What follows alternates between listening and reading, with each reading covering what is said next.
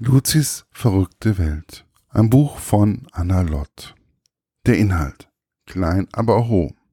Luzi ist neun und klein, aber sie hat ein großes Herz und den Kopf voller verrückter Ideen. Tiere liebt sie über alles und am allermeisten Herkules, ihr Meerschweinchen. Als dieses in Gefahr gerät und Luzi herausfindet, dass ausgerechnet Leon, der Anführer der gemeinen Horrorbande dahinter steckt, setzt sie alles in Bewegung, um Herkules zu retten. Zum Glück kann sie sich dabei auf Herkules magische Fähigkeiten verlassen, die sie im entscheidenden Moment auf die richtige Spur bringt. Denn dass Herkules kein gewöhnliches Meerschweinchen ist, sondern unsterblich und magisch, dessen ist sich Luzi sicher. Aber vielleicht ist das auch nur ihr besonderer Blick auf die Welt. Meine persönliche Rezension. Mal wieder ein Kinderbuch, das gelesen werden möchte. Also nahm ich es in die Hand und fing an zu lesen. Als erstes fielen mir die kleinen Zeichnungen auf, die immer wieder die Seite verschönern. Und auch wenn sie schwarz-weiß gehalten sind, haben sie für mich etwas Kindliches. Die Geschichte ist eigentlich recht schnell erklärt. Es handelt sich um die kleine Luzi, die ein sehr tierliebes und abenteuerlustiges Mädchen ist. Sie hat auch immer eine blühende Fantasie. Dies zeigt sich zum Beispiel darin, dass sie sich vorstellt, wie neben ihr ein paar Elefanten einziehen und dort Lärm machen. Nebenan zieht aber keine Horde Elefanten ein, sondern ihr Feind Leon, der Anführer der Horrorbande. Er ist im Gegensatz zu Luzi ein Tierquäler, der sich immer wieder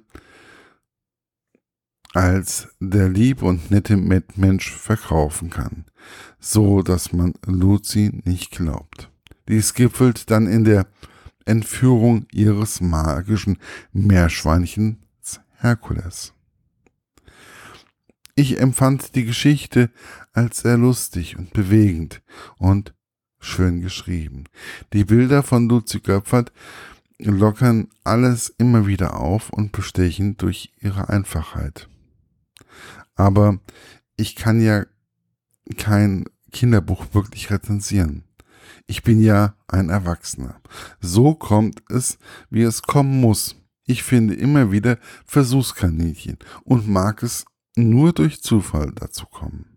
Zufällig musste ich mal wieder auf ein Kind aufpassen. Es ist zwar noch zu jung, um selbst zu lesen, aber man kann ja vorlesen.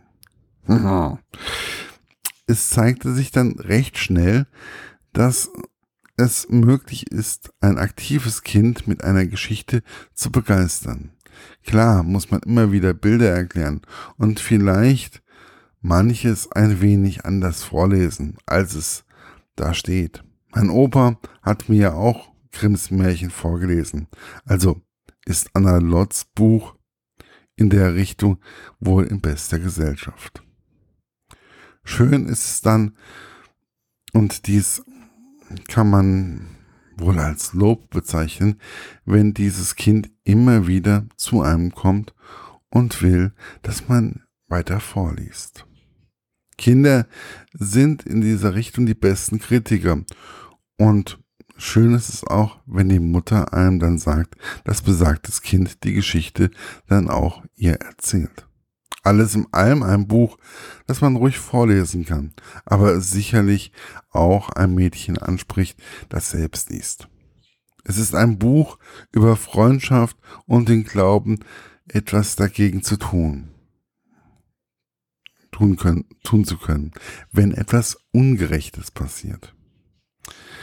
Es ist geeignet in meinen Augen für Mädchen, die schon etwas geübter sind beim Lesen oder einfach zum Vorlesen, wenn man vorliest. Sollte man dem Kind unbedingt die Möglichkeiten geben, die Bilder zu betrachten. Erschienen ist das Buch im DTV-Verlag und ja, blättert einfach mal rein, guckt rein und ja, lasst es euch, wie soll ich sagen, lasst es euch einfach gefallen und kostet 9,95 Euro. Ich denke, das ist nicht viel. Und diese 9,95 Euro sind auf jeden Fall sehr gut angelegt. Bis bald, euer Markus von literaturlaunch.eu.